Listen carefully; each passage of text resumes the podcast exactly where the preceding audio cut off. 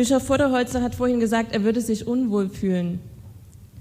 Ich möchte betonen, ich hoffe doch, dass wir uns unwohl fühlen. Wir haben einen Grund dazu. Ich fühle mich sehr unwohl, hier zu stehen. Als Nicht-Mann, als nicht ähm, heterosexuelle Person, als nicht mal binäre Person, als junger Mensch in dieser Kirche fühle ich mich unwohl, hier zu stehen und zu wissen, dass um mich herum die gesamte Struktur, die die Ergebnisse, die die MHS-Studie nur noch mal betont hat, verursacht, versammelt ist. Herzlich willkommen zu Kontrovers Katholisch, dem BDKJ-Podcast zum synodalen Weg. Ich bin Simon Linder, arbeite beim BDKJ als Referent für Kirchenpolitik und Jugendpastoral und das Zitat vom Anfang stammt von Mara Klein. Mara ist eine der 15 Personen unter 30 Jahren, die wir als BDKJ für die Synodalversammlung benannt haben. Mara studiert katholische Theologie und Englisch auf Lehramt und Mara ist die einzige Person in der Synodalversammlung unter 229 Mitgliedern, die sich als divers bezeichnet, also nicht als Mann und nicht als Frau. Und über diese Begriffe, divers, trans, nicht binär und so weiter, werden wir noch sprechen. Und Mara hat einmal gesagt, dass er sie, auch über die Pronomen sprechen wir noch, in der Kindheit und Jugend den starken Wunsch hatte, ins Priesterseminar zu gehen. Auch darüber müssen wir unbedingt reden. Herzlich willkommen zu Kontrovers Katholisch, Mara Klein. Hallo, ich bin froh, dass ich hier sein kann. Danke. Mara, ich habe mir viele Gedanken gemacht, als ich den Podcast vorbereitet habe und die meisten Gedanken tatsächlich zur ersten Frage, weil ich mir überlegt habe, auf der einen Seite finde ich es wichtig, mit dem Thema Diversität einzusteigen, weil du in gewisser Weise dafür stehst und ganz viel Kompetenz hast ähm, und es wahrscheinlich keine bessere Ansprechperson im synodalen Weg zu dem Thema gibt äh, als dich. Auf der anderen Seite kann ich mir auch vorstellen, dass es für dich manchmal nervig und anstrengend ist, immer wieder dieses Thema aufgeworfen zu bekommen und eben nicht was zu anderen Themen, zu denen du sicherlich auch viel zu sagen hast, zu sagen. Deswegen zu Beginn ein bisschen auf die Metaebene. Wie geht es dir mit dieser Rolle die du im synodalen Weg eben hast, als die einzige Person, äh, die divers angegeben hat als Geschlecht? Ähm, wie bei fast allen Fragen zum synodalen Weg würde ich sagen ambivalent, also wechselnd in gewisser Weise. Ich bin nicht die einzige Transperson auf dem synodalen Weg. Ähm, das muss ja auch für die Statistik mal betont werden. Ähm, aber die einzige nicht-binäre Person. Also trans heißt erstmal, dass ich mich, ähm, also dass das Geschlecht, was mir bei Geburt zugeordnet wurde, nicht meinem Geschlecht entspricht. Und nicht binär bedeutet, dass dieses Geschlecht, was ich habe, also was mein Geschlecht ist, eben auch nicht in die binäre ähm, Zuordnung Mann, Frau passt.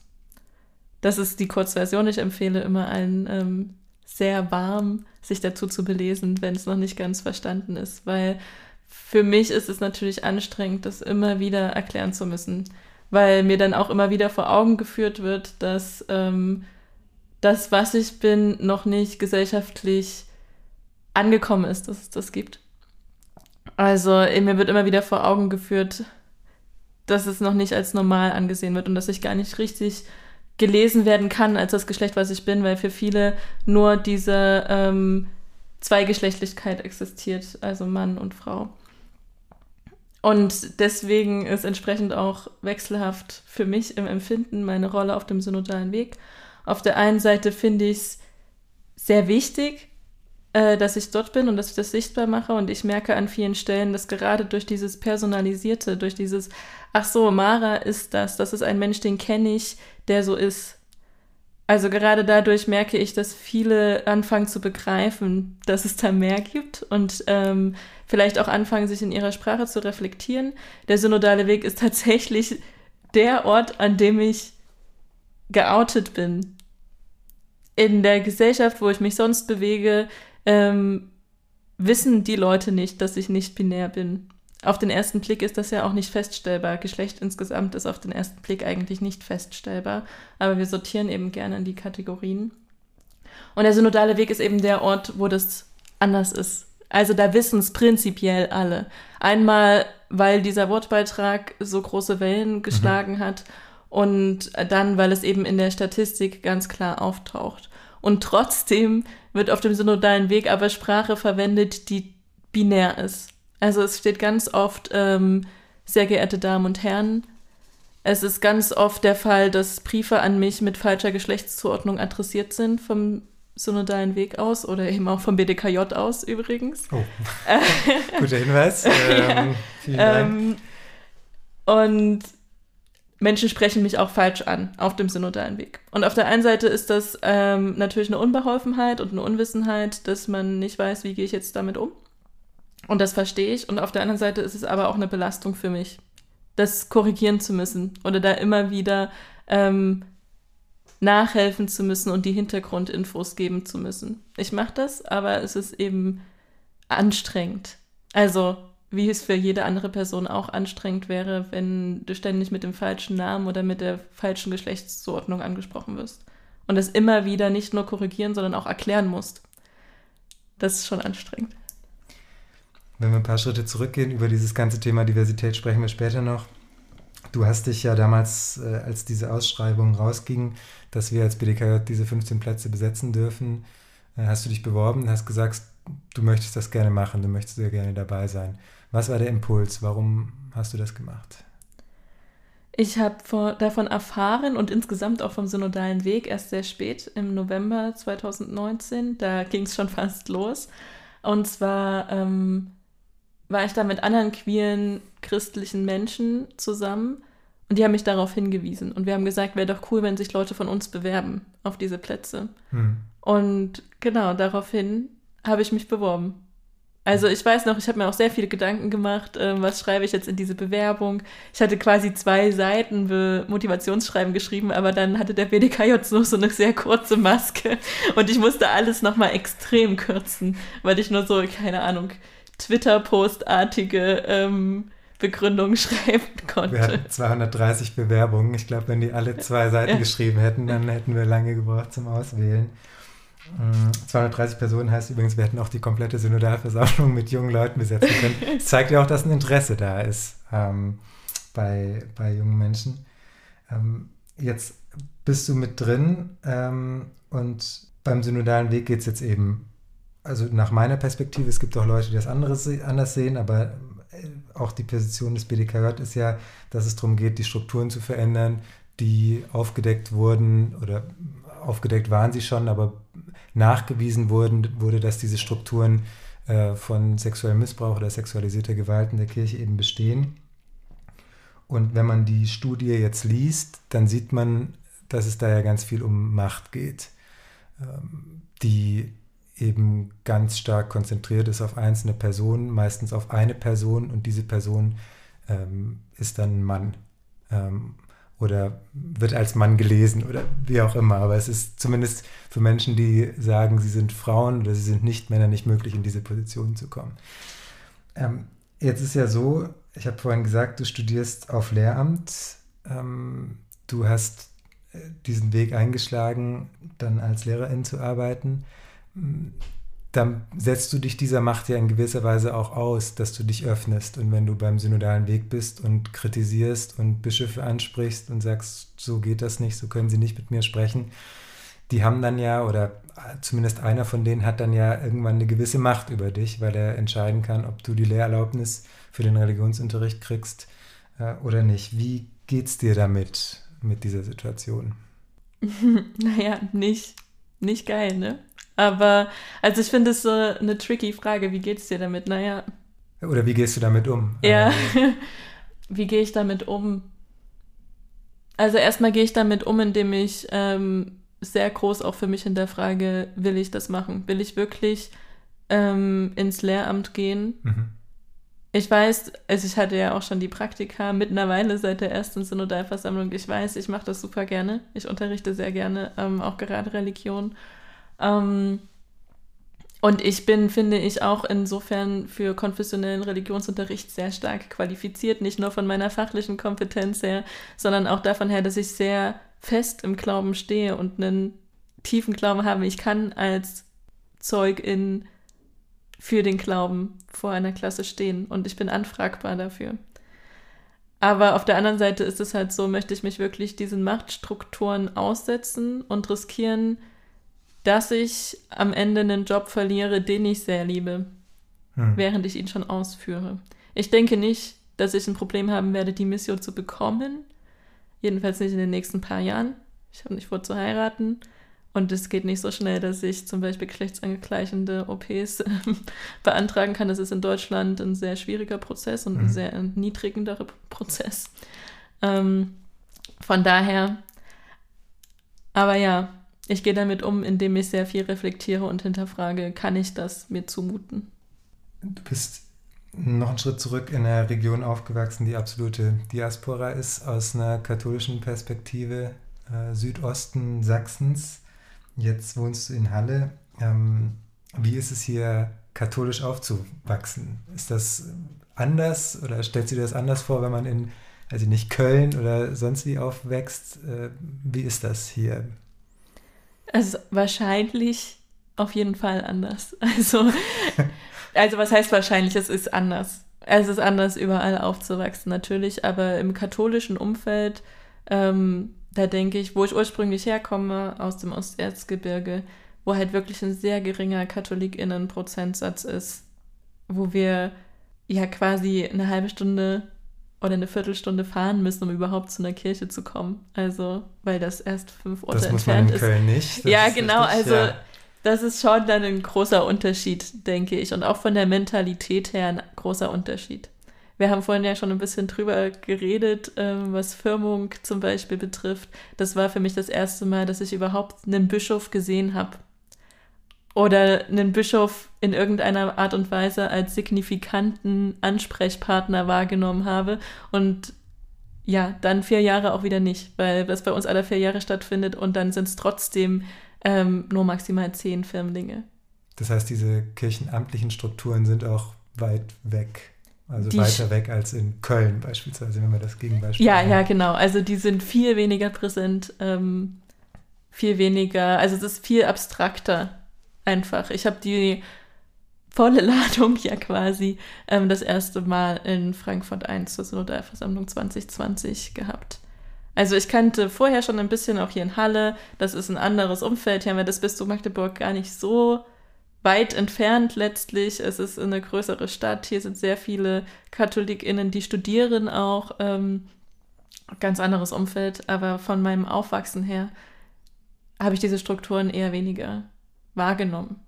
Du hast mir erzählt, dass du in einer katholischen Jugendgruppe warst und dass das eine der offensten Gruppen war, die du so in deiner Kindheit und Jugend erlebt hast. Liegt das vielleicht auch daran, dass die Struktur, die du dann bei der Synodalversammlung oder diese, diese kirchenamtliche Struktur, mit der wir uns viel beschäftigen, die diese ähm, Missbrauchsstrukturen im Endeffekt befördert und auch erhält, dass die äh, einfach total weit weg ist und dass man deswegen viel offener sein kann, vielleicht da, wo die Struktur eben nicht da ist?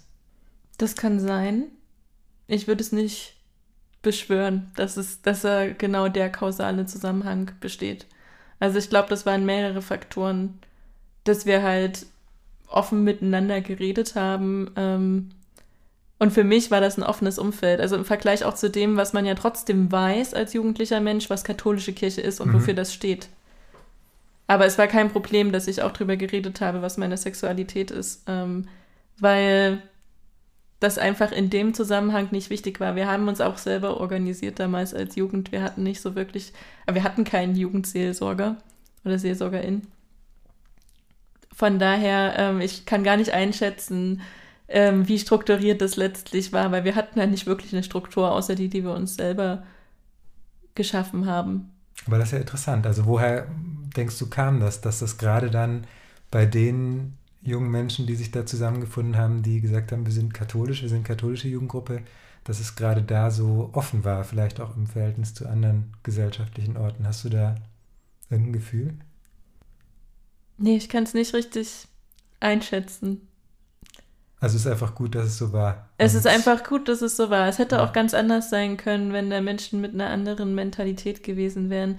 Es ist auch zu unterscheiden zwischen, was wir als Jugendliche besprochen haben, ja. ähm, ganz selbstverständlich auch über Sexualität geredet haben. Ich glaube, das passiert an vielen anderen Orten auch, auch in katholischen Kontexten. Ähm, und dem, was ich in der Gemeinde gesagt hätte. Hm.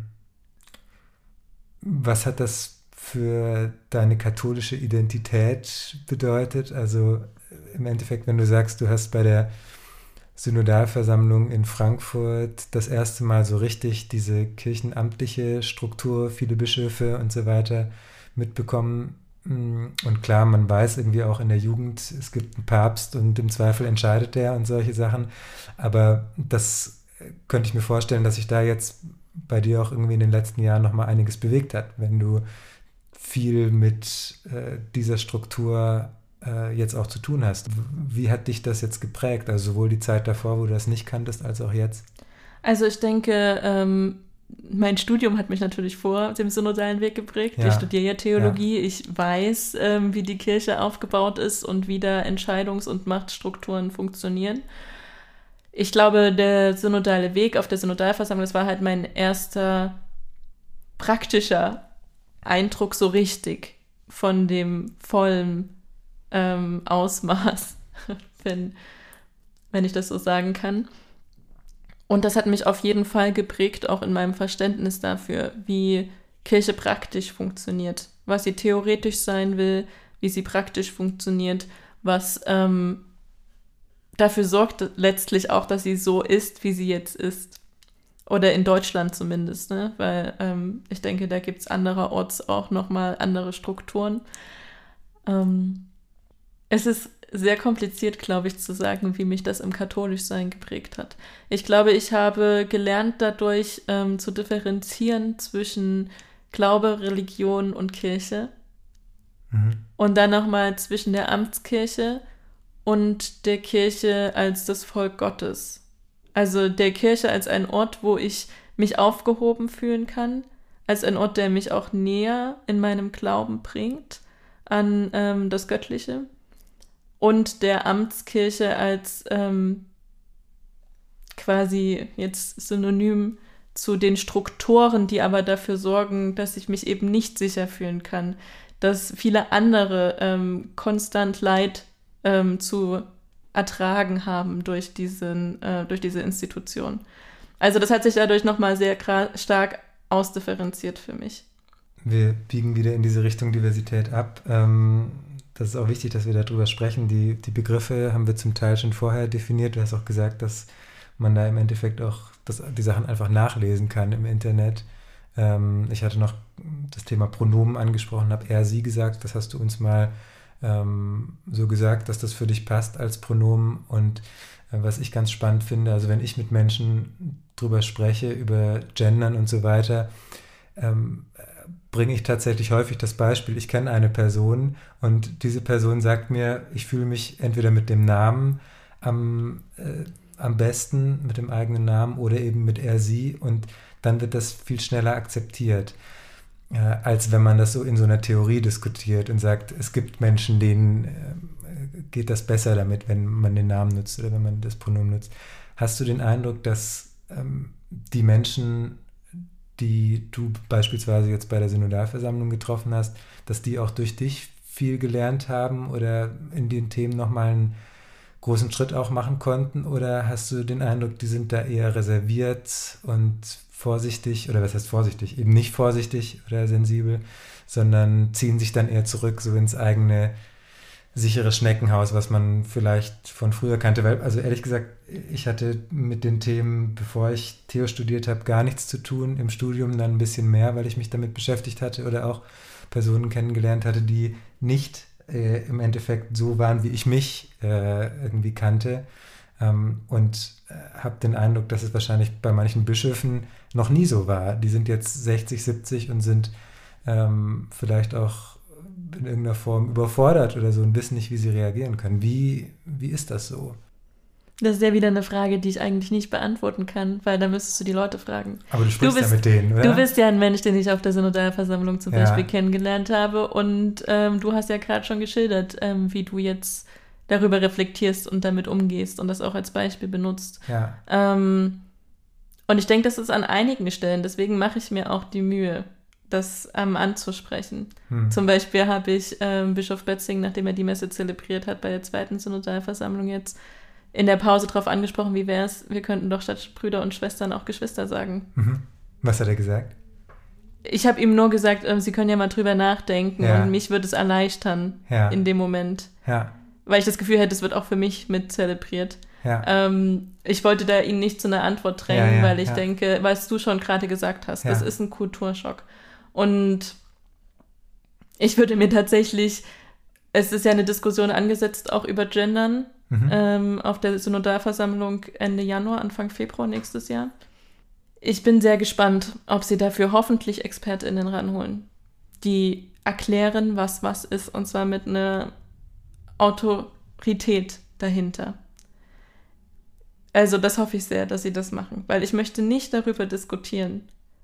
Und die Diskussion ist wichtig, weil ich finde es wichtig, dass wir darüber reden, anstatt es einfach nur vorzuschreiben. ja, Aber ich möchte nicht da sitzen und hören, wie darüber diskutiert wird von Leuten, die ehrlich keine Ahnung davon haben, aber sehr häufig denken, dass sie von allem Ahnung haben.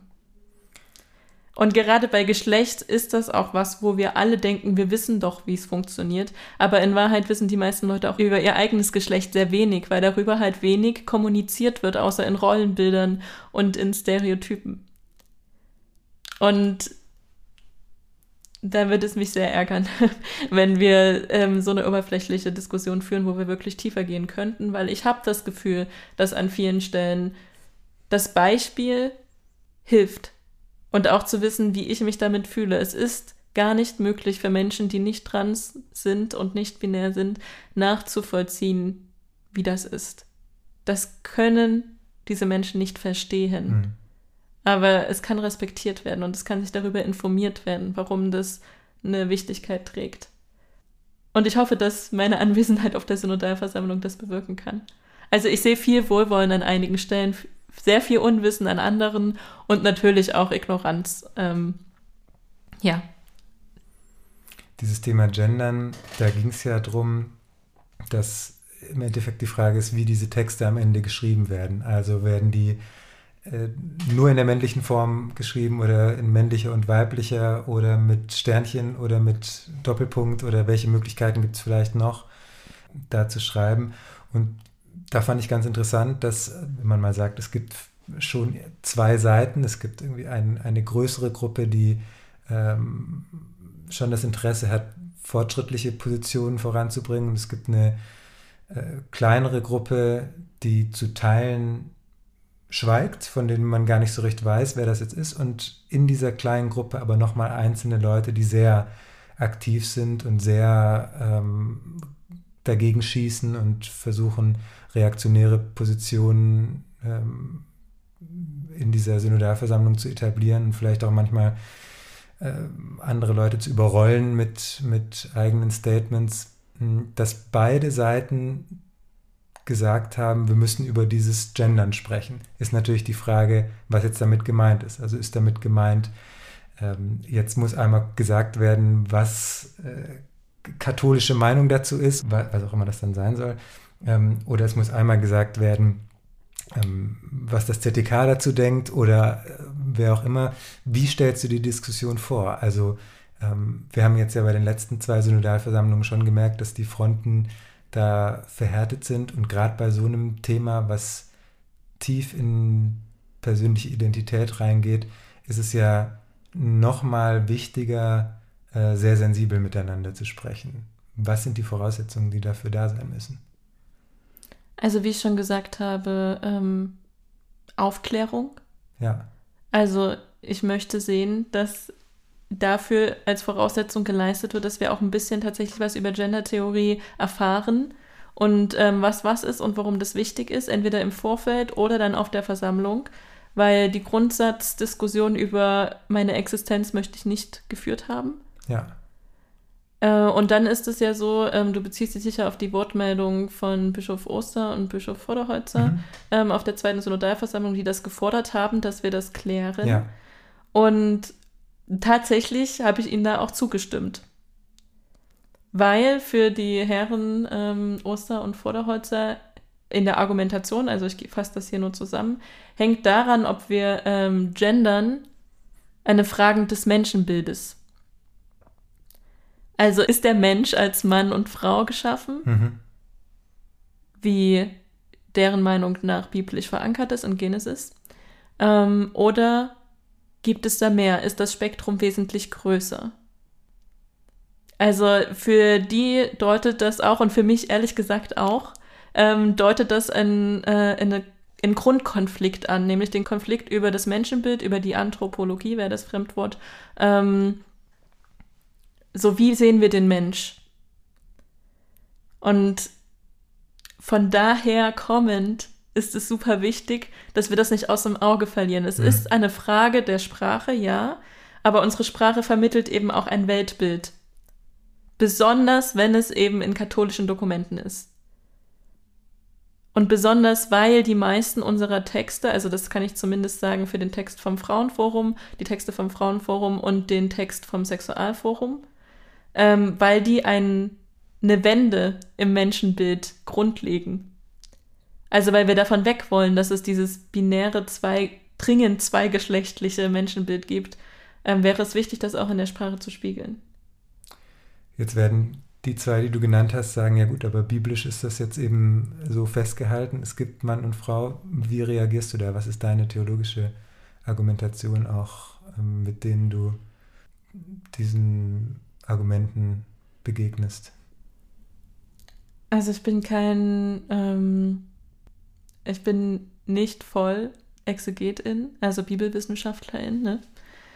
Ich würde sagen, ähm, Texte unterliegen immer der Auslegung das Geschlechterbild, wie wir es jetzt haben, von diesem Mann und Frau, was sehr verhärtet ist und übrigens auch in der ähm, Theologie des Leibes von Johannes Paul II. Das ist immer so ein Text, auf den sich ähm, gerade die konservativere Seite sehr stark bezieht.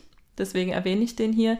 Ähm, dieses Geschlechterbild, was wir da haben, benutzt die gleichen Begriffe wie Genesis 1 aber dieses Geschlechterverständnis, was wir haben, gibt es erst seit 150 Jahren.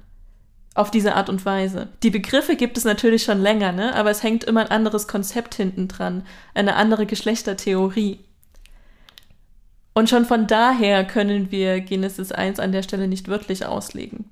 Finde wie ich. Wie auch alle anderen biblischen ja, wie, Texte. Wie auch alle anderen ja. biblischen Texte, ja. weil in der, also der Text ist einfach 3000 Jahre vor Christus noch entstanden.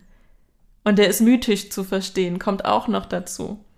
Und also der sehr komplexe ähm, Auslegungstradition und Auslegungsgeschichte, ähm, die wir da noch ranhängen können. Aber das alles beiseite geschoben, diesen sehr vielschichtigen und extrem interessanten und wertvollen Text. Ähm, selbst wenn in der Bibel stehen würde, es gibt nur Mann und Frau.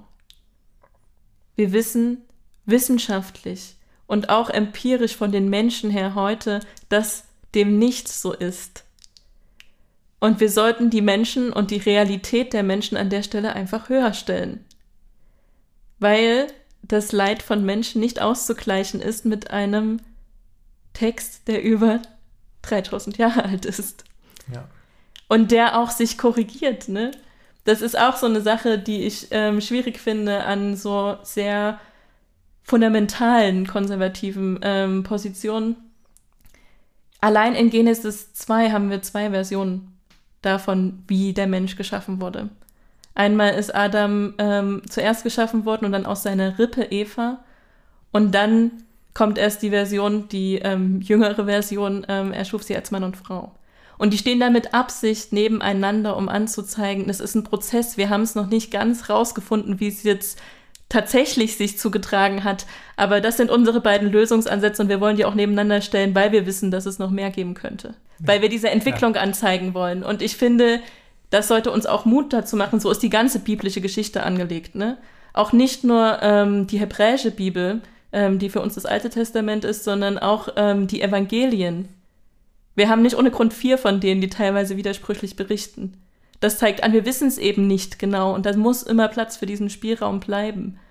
Und ich finde, in, also das ist jetzt die theologische ähm, ja. Debatte, auf ja, die ich mich mal. einlassen würde. ja. Also mache ich es jetzt doch, aber ähm, es wäre sehr schade, wenn wir diese extrem ähm, reichhaltige Tradition, die so vielschichtig ist, reduzieren auf das, was wir uns heute unbedingt unter Geschlechtern vorstellen wollen. Weil nur weil es jemand sagt, es gibt nur Mann und Frau, ändert sich nichts daran, dass ich weder noch bin. Ja.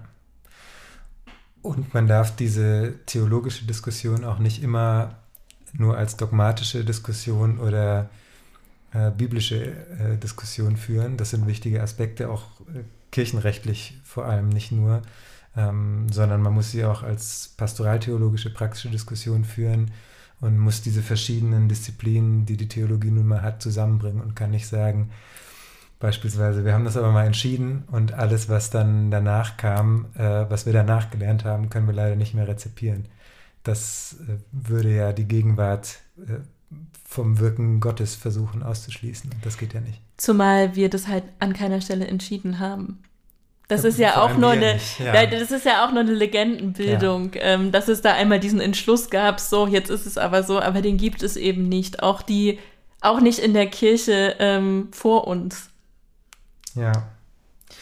Wenn wir über Identität sprechen, ich hatte das vorhin schon angesprochen, wir haben auch kurz schon über das Thema Firmung gesprochen, deine Firmung, wo du das erste Mal so richtig einen Bischof wahrgenommen hast. Du hast mal in einem Interview erzählt, dass du äh, als Kind, Jugendliche, Jugendlicher äh, gerne Priester werden wolltest und dass du den Bischof damit konfrontieren wolltest bei der Firmung. Kannst du uns die Geschichte nochmal erzählen? Konfrontieren ist eigentlich schon fast zu viel gesagt.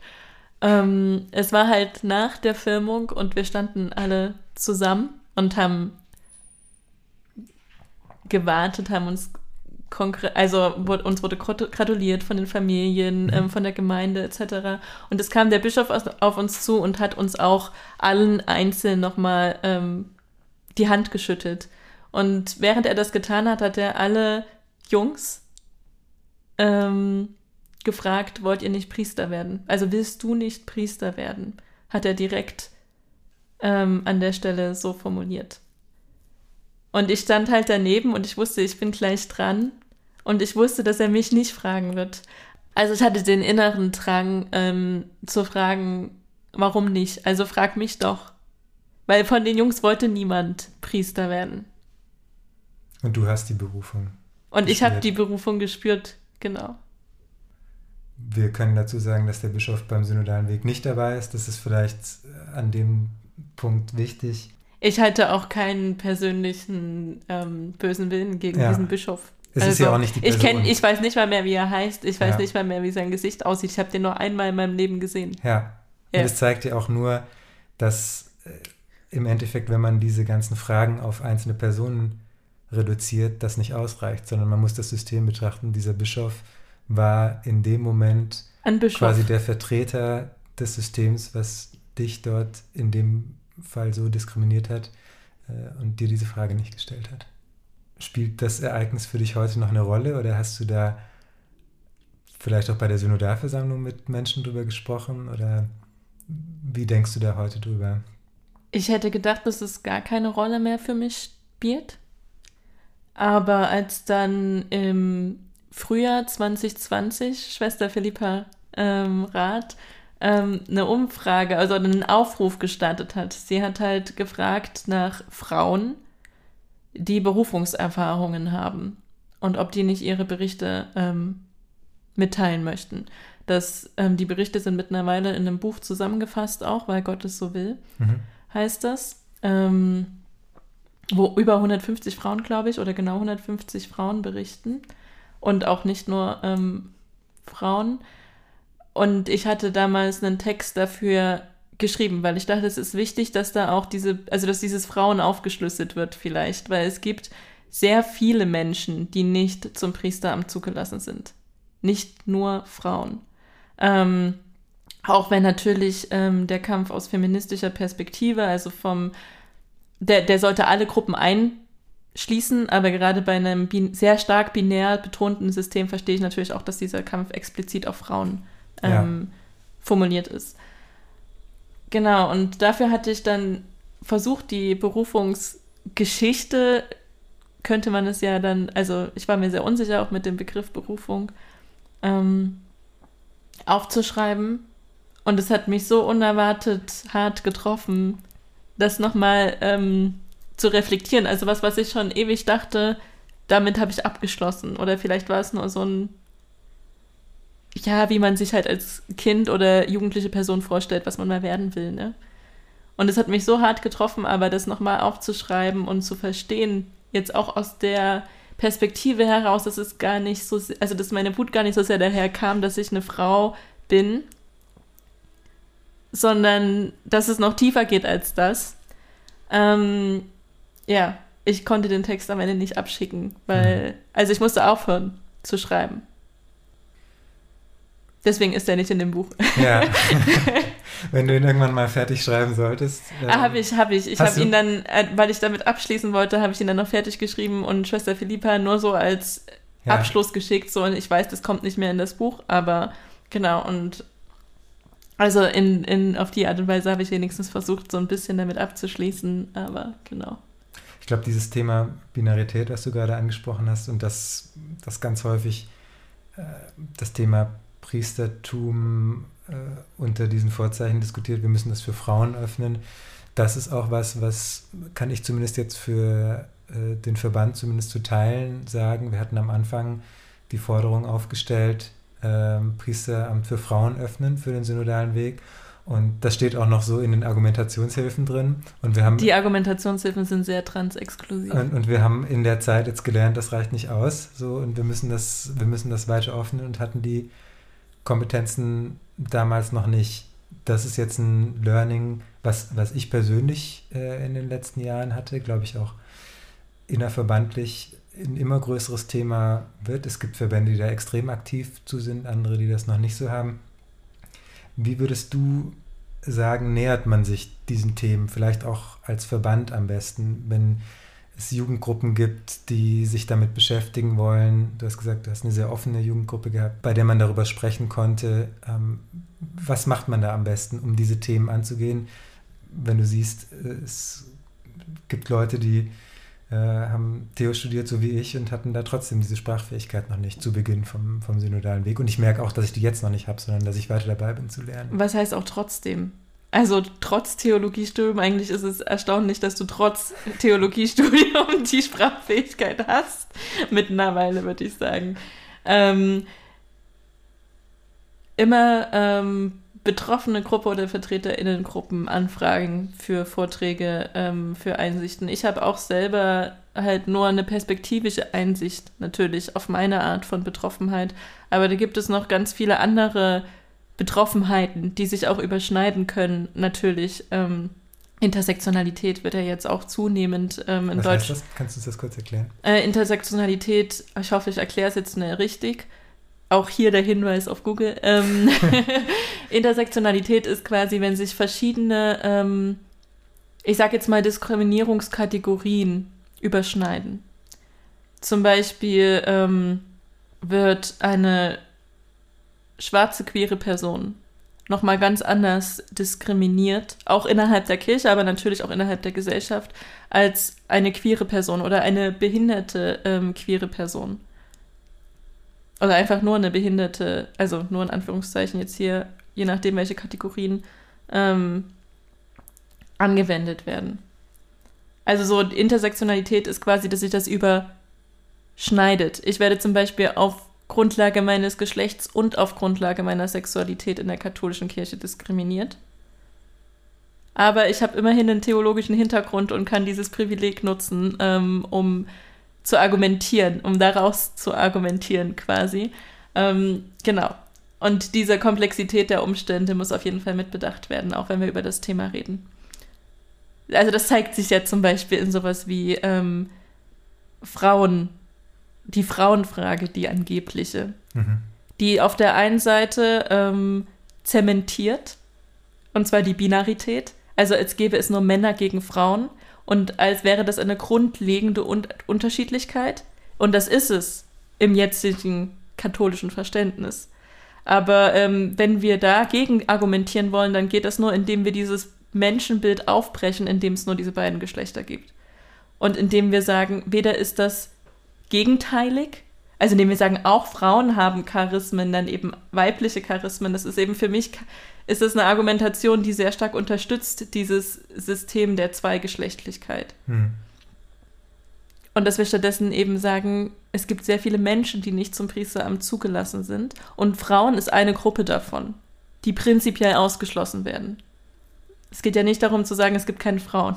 Es geht darum zu sagen, Frauen sind eine Gruppe, queere Männer sind eine Gruppe ähm, und dann das vorzuführen.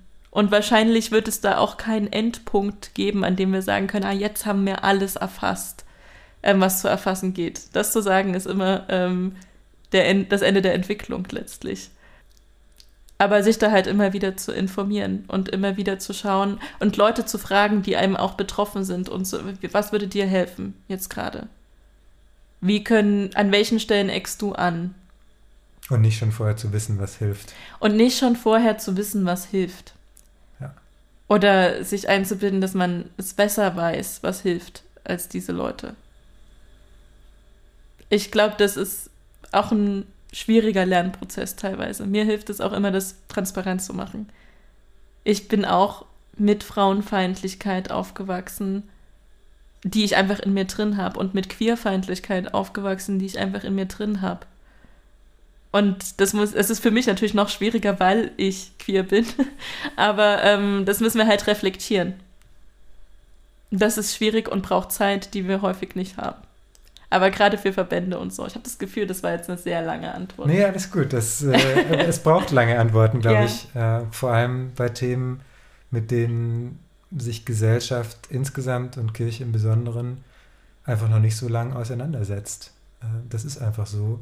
Und das ist aber ja nicht ein Grund ähm, zu sagen, da machen wir es jetzt auch nicht, sondern das ist ein Hinweis, dass es äh, noch viel dringender ist. Und es das heißt auch nicht, dass finde ich bei der, bei der Sache immer wichtig, man muss nicht, um dann anzufangen, darüber zu sprechen, gleich sofort alles wissen, sondern man kann Fragen stellen. Und ähm, ich glaube, es ist auch nicht schlimm, wenn man dann bei manchen Stellen mal einen Begriff falsch verwendet, wenn man eben dieses die Bereitschaft ausstrahlt, dass man lernen möchte und nicht eben äh, ausstrahlt, ich möchte hier aburteilen oder ich möchte nochmal äh, Genesis so verstanden wissen, wie äh, und so weiter und so fort. Also, ja, also ich glaube, dieses, ich möchte jetzt aber genau das gemacht haben und schon auf dem Stand sein. Ich glaube, das ist auch ein Problem des synodalen Wegs insgesamt.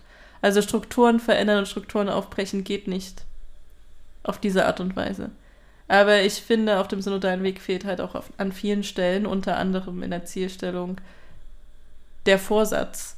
Wir wollen was ändern wir wollen für die Menschen Strukturen verändern und Leid reduzieren. Das ist an keiner Stelle Ziel des synodalen Wegs, offiziell.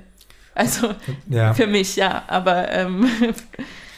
Das ist interessant, weil tatsächlich ist es ja so, das ist was, was mich bewegt, wenn ich darüber nachdenke, dass dieser synodale Weg begonnen wurde aufgrund dieser Erkenntnisse, die man von der MHG-Studie äh, bekommen hatte.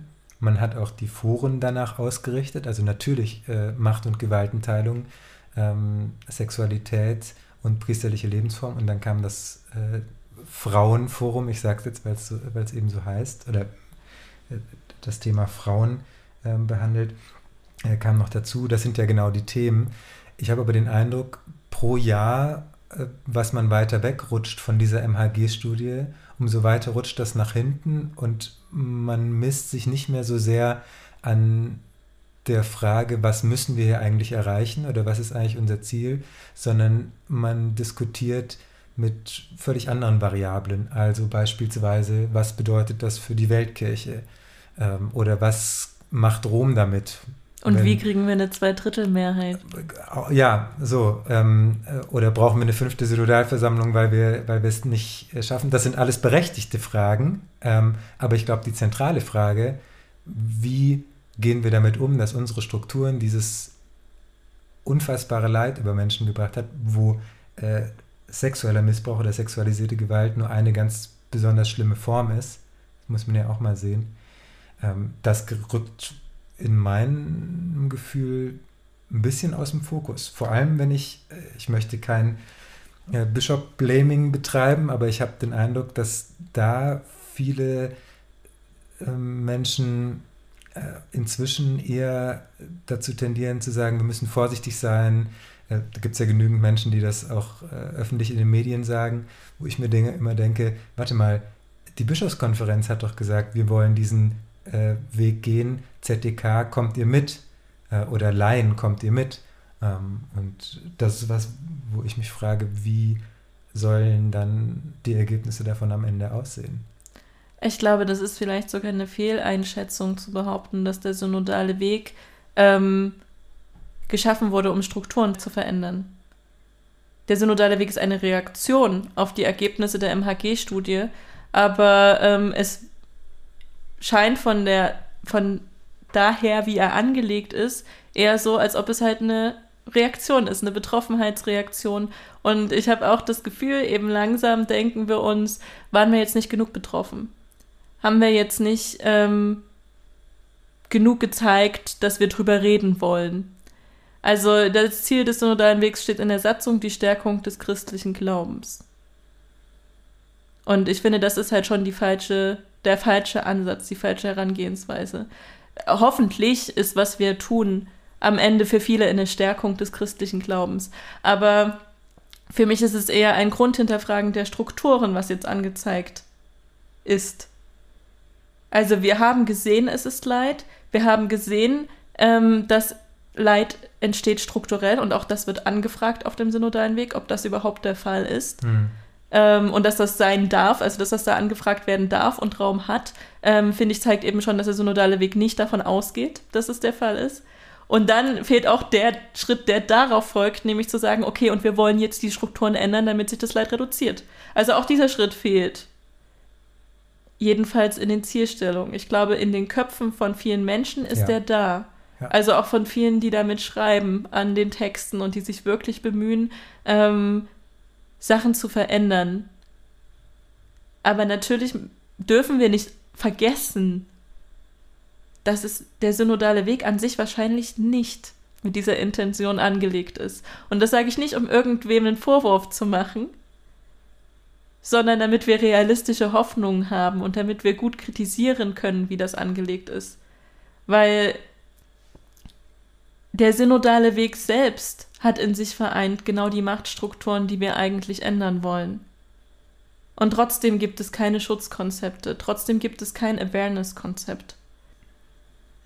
Du hast gesagt, was nicht in der Satzung angelegt ist. Du hast auch gesagt, wie deine Perspektive ist oder was in deinen Augen passieren müsste oder wofür der, der synodale Weg auch strukturell verankert da sein müsste.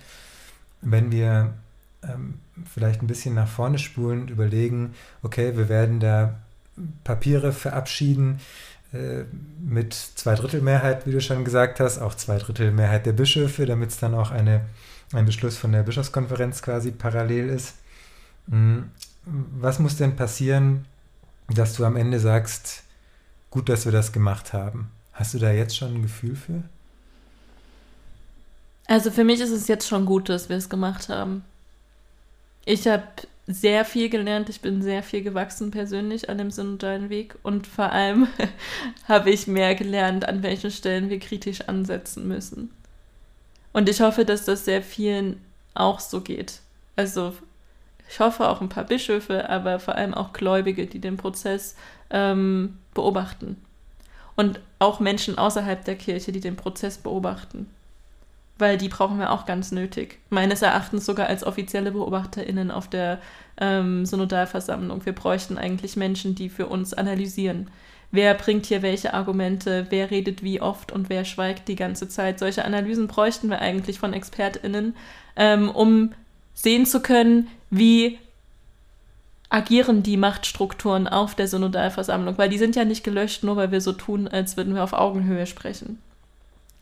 Das wäre meine Wunschvorstellung eigentlich dafür, wie es weitergehen könnte, aber bezweifle ich, dass das kommt. Ich glaube nicht, dass ich zufrieden sein werde am Ende des synodalen Wegs, wie auch immer das aussehen wird.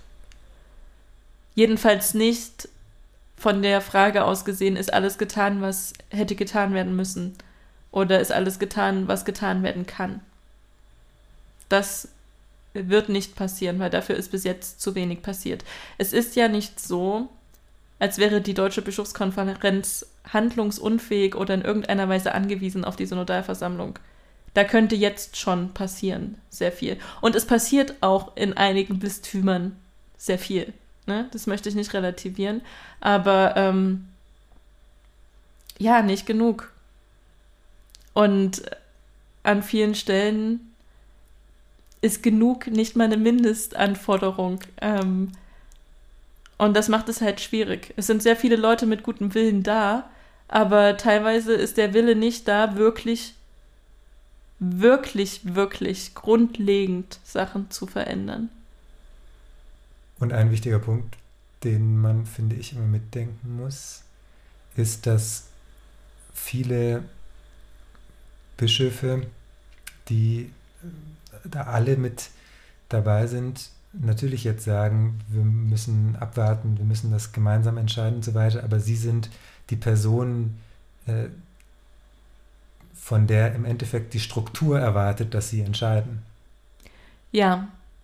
Und Oder dass sie wenigstens zeigen. Dann auch Verantwortung übernehmen und gegebenenfalls auch gegenüber Rom. Das ist mein großer Wunsch, dass man nicht dann als Kirche, die eben so strukturiert ist, dass es immer noch mal eine Ebene drüber gibt und die letzte Ebene ist der Papst, dass man dann sagt, bitte entscheide du das doch, wir trauen uns vielleicht nicht oder wir dürfen das nicht, sondern zu sagen, es ist unsere Aufgabe, weil wir haben gelernt und wir machen das jetzt für unseren Bereich. Heißt übrigens auch nicht, dass das in äh, allen anderen Erdteilen sofort genau gleich umgesetzt werden muss.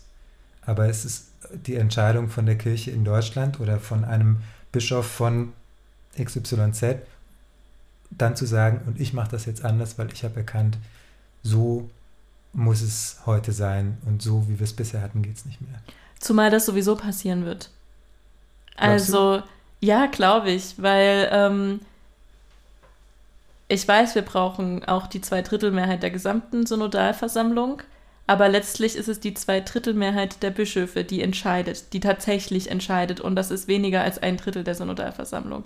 Nur um hier mal den Begriff Demokratie sofort vom Tisch zu räumen auch.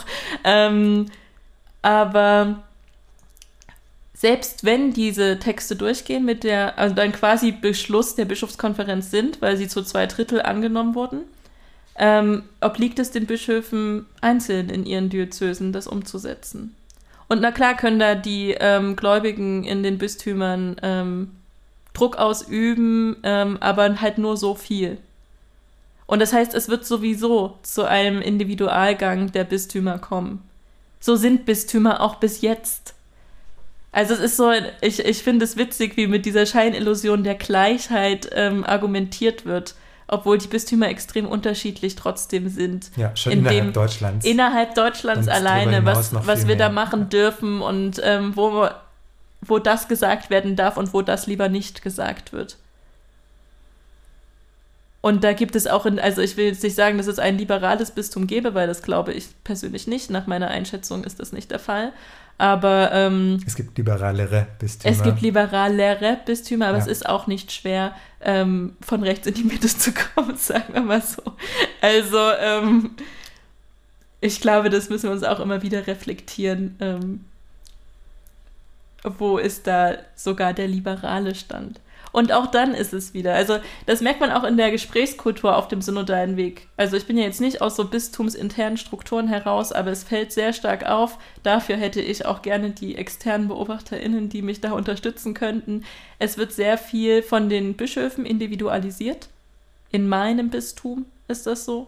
Und es wird sehr viel von den MitarbeiterInnen, die halt in den ähm, Bistümern sind, gesagt, mein Bischof, unser Bischof und hier läuft es so und so.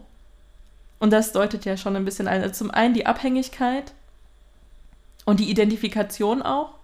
Ich mache das selber auch. Ich nehme mich da nicht aus, weil mein Bischof wird mir später mal die Missokanonika geben oder nicht geben. Ja. Ähm, aber es deutet ja schon an, wie wir eigentlich strukturell aufgebaut sind. Wir argumentieren damit und die Bischöfe haben da eine ziemlich große inoffiziell, also äh, eigentlich ist es offiziell, aber sie tun so, als wäre es das nicht an manchen Stellen. Hm. Ich habe eine letzte Frage, Mara. Mhm. Wenn die Menschen, die uns jetzt zugehört haben, äh, das Gefühl haben, ich muss da jetzt irgendwas machen.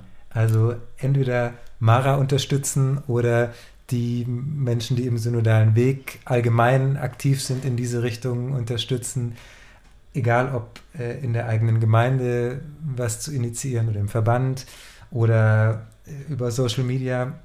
Was kann man machen, um dich und euch zu unterstützen, um diese Strukturen vielleicht ein bisschen zu verändern? Wir sagen nicht, dass, dass die Verantwortung bei uns liegt so. Das finde ich immer wichtig in dem Kontext zu betonen, weil die Kirche ist ein monarchisches System und im monarchischen System entscheidet äh, der König oder in unserem Fall der Bischof. Das ist so, aber es ist ja nicht so, dass man nichts tun könnte. Was rätst du den Menschen, die in irgendeiner Form aktiv werden möchten? Also in erster Linie, dass es einen Unterschied macht. Das ist kein Rat, aber ähm, vielleicht so eine Feststellung. Für ganz viele queere Menschen hat es einen Unterschied gemacht, als die Regenbogenflaggen ähm, an den Kirchen hingen.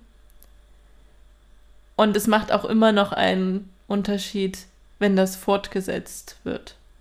Also einfach in der eigenen Gemeinde da ähm, Awareness aufbauen und eine Reflexionsfähigkeit aufbauen, gerade auch von Menschen, die nicht so stark von Diskriminierung betroffen sind oder sich nicht in der ähm, Position sehen, dass sie dadurch gelähmt werden.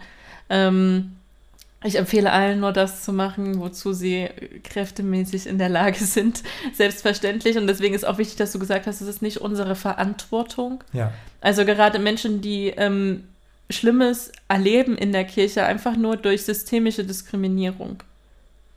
Das wiegt schwer ähm, auf einem Menschen. Und manchmal braucht es eine Weile auch, also für mich hat es eine Weile auch gedauert, das mir einzugestehen das ist dann ein erster Schritt für diese Menschen. Das könnt ihr tun, quasi. Ähm, das reflektieren und schauen, ihr dürft auch zu Recht wütend sein mhm. auf dieses System. Das wäre da quasi ein erster Schritt, den ich empfehlen würde ähm, und darauf aufbauen dann auch eine Emanzipation. Glaube ist, also mein Glaube ist nicht abhängig von der Kirche und nicht davon, was Bischöfe sagen. Mein Glaube ist eine individuelle Erfahrung und wie ich meine Erfahrung deute, hat sehr viel damit zu tun, dass ich katholisch bin, dass ich katholisch ähm, aufgewachsen bin. Aber die Hoheit darüber, wer ich bin und wie ich glaube, ähm, die liegt bei mir. Nicht bei irgendwem anders. Ähm, und dann für die Menschen, die sagen, ja, ich habe jetzt Bock ähm, und Kraft auch dran zu arbeiten in den Gemeinden, dann Veranstaltungen organisieren, Menschen einladen, mich zum Beispiel, aber eben auch Leute von Initiativen, die sich damit auseinandersetzen, gerne auch außerkirchliche Initiativen, ähm, von denen, also Flyer erstellen für die ähm, Kirchen. Es gibt ähm, jetzt auch in Deutschland ähm, eine sogar offizielle Struktur zur LSBTI-Pastoral die noch im Anfang steckt und wo auch noch sehr viel getan werden muss, nach meiner Einschätzung. Aber immerhin gibt es das und Bistümer trauen sich jetzt, das anzubieten, weil es eben in mehreren Bistümern bereits ähm, offiziell verankert ist und guckt, ob es das in eurem Bistum gibt. Und wenn nicht, dann fordert das ein von den Bischöfen. Überhaupt, wenn ihr die Kraft habt, euch mit Bischöfen auseinanderzusetzen, schreibt den Bischöfen, macht Massenbriefe auch an die Bischöfe, in denen ihr einfach widerspiegelt. Die Bischöfe sind ja nicht, also die sind ja Menschen. Und die sind Menschen, die hoffentlich mit ähm, einer Berufung in diesen Job gegangen sind, die eigentlich was tun möchten, auch für die Menschen, die ihnen zugeordnet sind. Und ich glaube, das berührt Bischöfe schon, wenn sie das hören und gerade auch in Vielzahl hören. Gerade die betroffenen Menschen haben dazu nicht immer die Kraft. Und deswegen kann es helfen, wenn es alle die machen, ähm, die davon eben nicht so stark betroffen sind. Genau. Mal und dann das, einander oh, und ah, sorry. und einander ähm, unterstützen und miteinander reden. Das ist auch super wichtig. Ähm, Gerade auch, wenn man den Glauben an das System Kirche verliert, ist es wichtig, ähm, die Menschen, die Kirche sind, trotzdem noch bei sich zu haben und zu wissen, dieser Teil Kirche, der wird nicht wegbrechen, auch nicht, wenn ich austrete zum Beispiel. So wie das in deiner Jugendgruppe. Ich habe das Gefühl, wir idealisieren hier meine Jugendgruppe. das war eine, wir waren eine ganz normale, ganz normale Haufen Jugendlicher und ich war bei weitem nicht so reflektiert, ähm, wie ich jetzt bin. Aber es hat mich positiv beeinflusst, dass wir da zusammen waren. Ja, das stimmt. Und darum geht's. Ja. Darum geht's. Mara, das war ein sehr intensives Gespräch. Ich danke dir sehr. Ja, ich danke dir.